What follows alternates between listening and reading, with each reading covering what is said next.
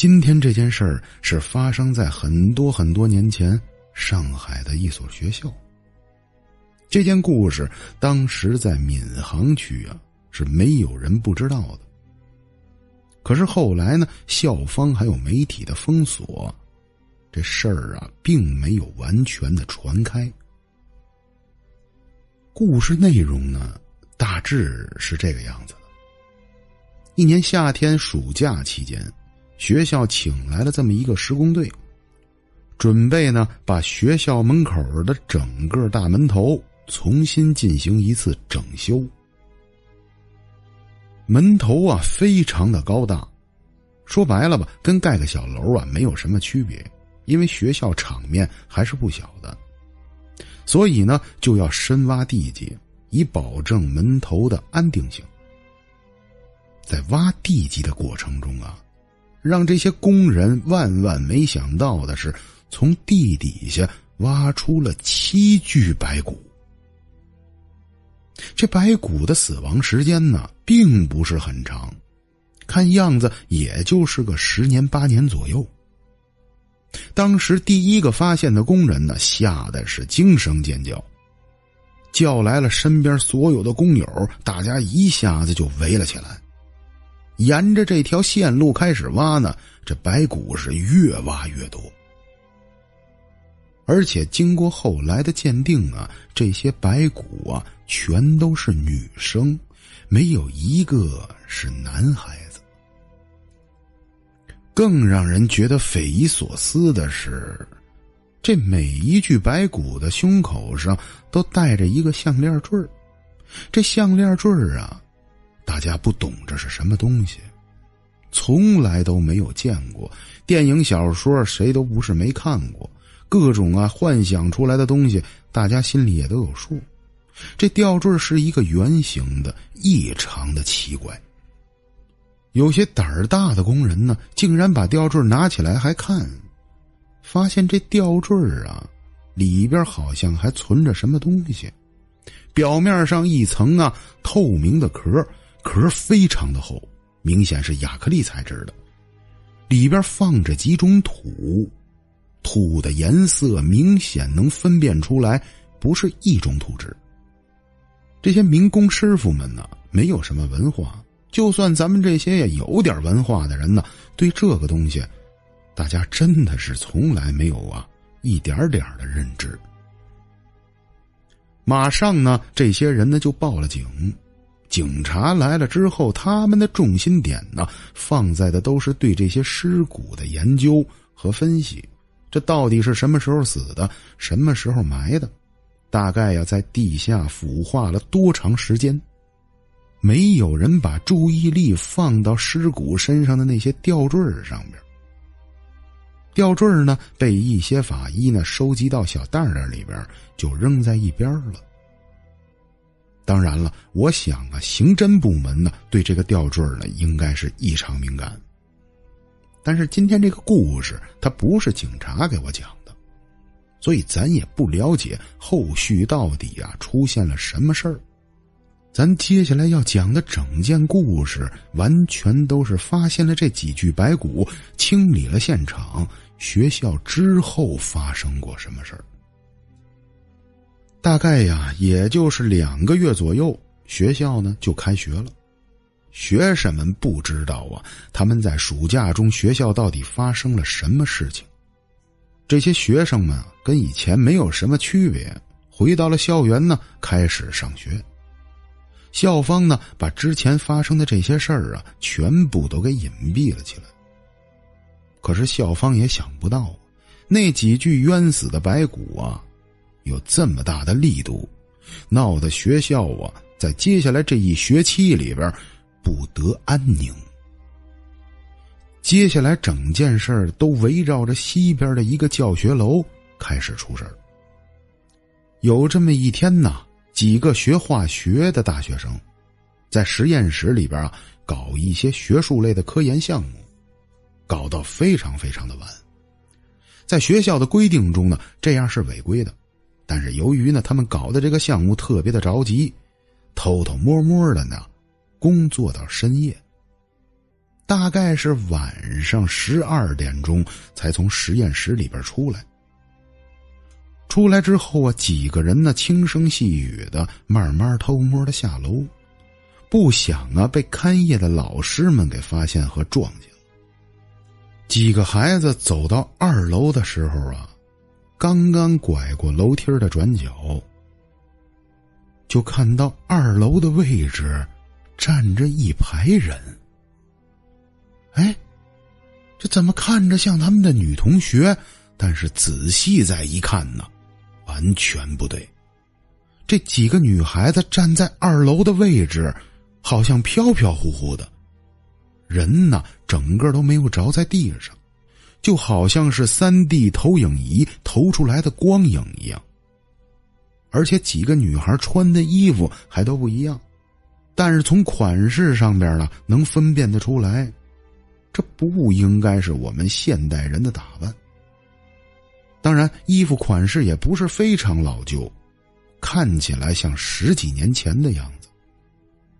这几个男孩呢，就开始啊站住了，不敢动了，远远的望着那几个女孩。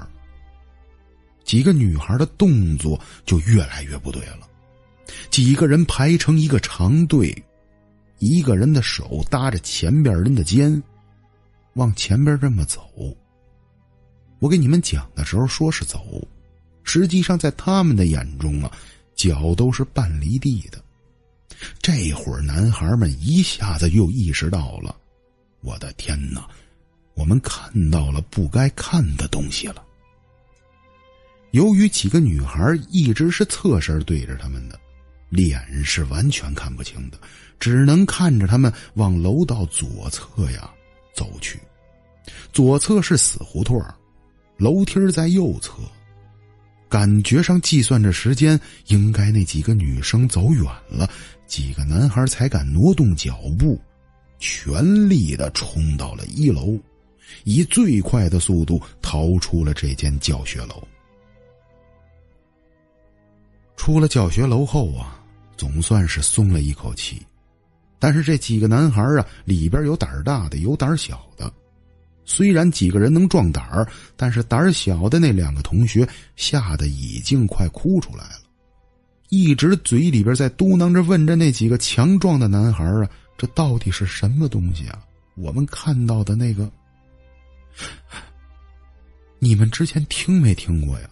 咱们学校没人传过这样的事儿啊。”几个大学生啊，算是品学兼优的学生。咱们这所学校也是一个非常厉害的大学。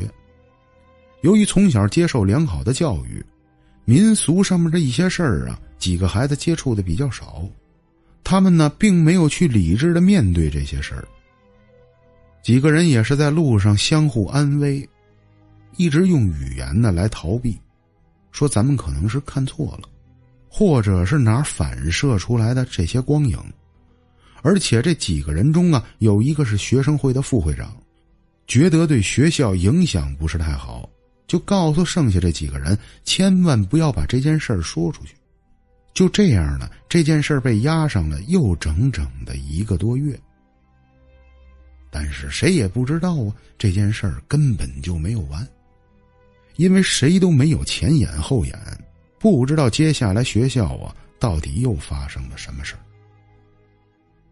大概过了一个多月左右，有一个老师啊，把自己的一个生活东西，好像是手机或者是什么东西，落在了教学楼里边。由于老师晚上跟朋友去吃饭，很晚呢才回到了学校的教师宿舍。到了宿舍里边，才发现手机找不到了。自己想了半天，有可能啊是落在教学楼的那个书桌里了。老师大概晚上是十一点多钟左右，就准备去这教学楼拿东西。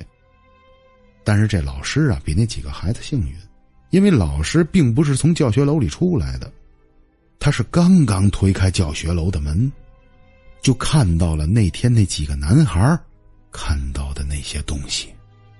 推开大门没走几步啊，刚要扶上楼梯的扶手往上走。就看到六七个女孩从二楼的位置正在往一楼走下来，因为离的距离也比较远，老师差点张开嘴说呀：“哎，怎么这么晚了还在教学楼里干嘛呀？”可能老师要说出来这句话，那天晚上这老师啊就搁在那儿别想走了。因为啊，她是个女老师，她没有那几个男孩啊这么强的抵抗能力。当时他说呀。我看见那几个女孩之后啊，还没有两秒钟，我的眼睛好像就开始模糊，身体呀就发抖，就好像啊脱水了或者低血糖的那种感觉。我人呢，多亏了旁边的扶手，不然我有可能一下啊就要坐地上了。那几个女孩啊，顺着楼梯的位置啊就开始往下飘，离着他呀就越来越近了。当时他跟我说呀，我是像僵住了一样，全身麻木不能动，耳朵嗡嗡的作响。起初离着我呀还有一段距离，当他快接近我的时候，我不知道我哪来的一股力量，我身体一下子就挣扎开了，掉头我就照着楼外边跑去了。到了外边，我就全力奔着有亮光的那个宿舍楼方向开始跑。跑远了一段距离呀，我就回头看，我又看到那几个女生排着队呀，从教学楼里边走出来，慢慢的向学校大门口飘去。我这时候已经吓得精神快崩溃了，一下子跑到了教学楼里边去，奔着我同事的宿舍就推开了大门。进去之后，我已经上气不接下气了，坐到床上啊，我就开始哭。好几个老师过来就劝我，以为我出了什么事儿，哭了好半天呢，我才把刚才的事儿啊解释给了他们听。老师们呢也不知道之前学校到底发生过什么事儿，但是老师都是成年人，知道的东西比孩子们多。经过我们再三讨论询问，我们几个人一致断定，我看到了不干净的东西。后来呀，过了可能也就是五六天，这件事儿整个在学校就传开了。所有人都说西边的那个教学楼里，一到晚上就有几个女孩排成队，在教学楼里边飘荡。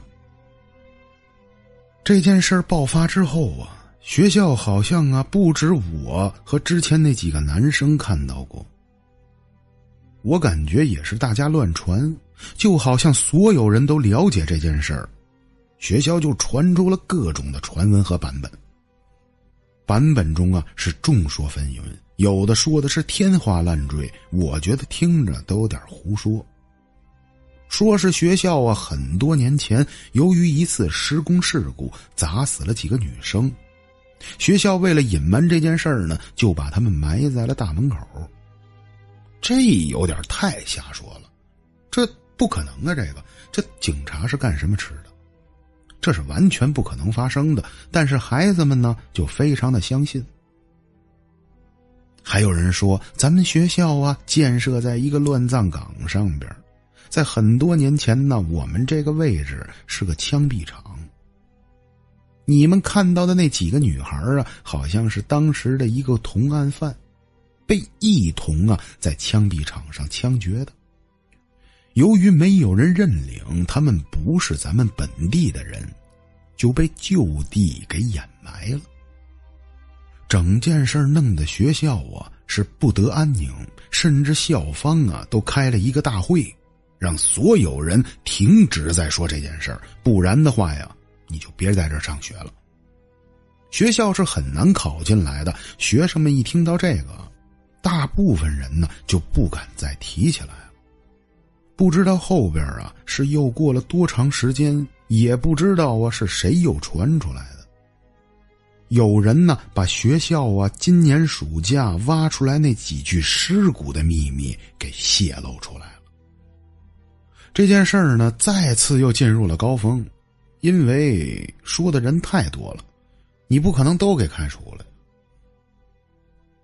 大概是快接近寒假的时候，校方啊终于妥协了，不知道哪请来了这么一个神人，把学校门头啊进行了整个的格局改变，而且呢，把西教学楼的大门给封闭上了，把后门呢改成了正门。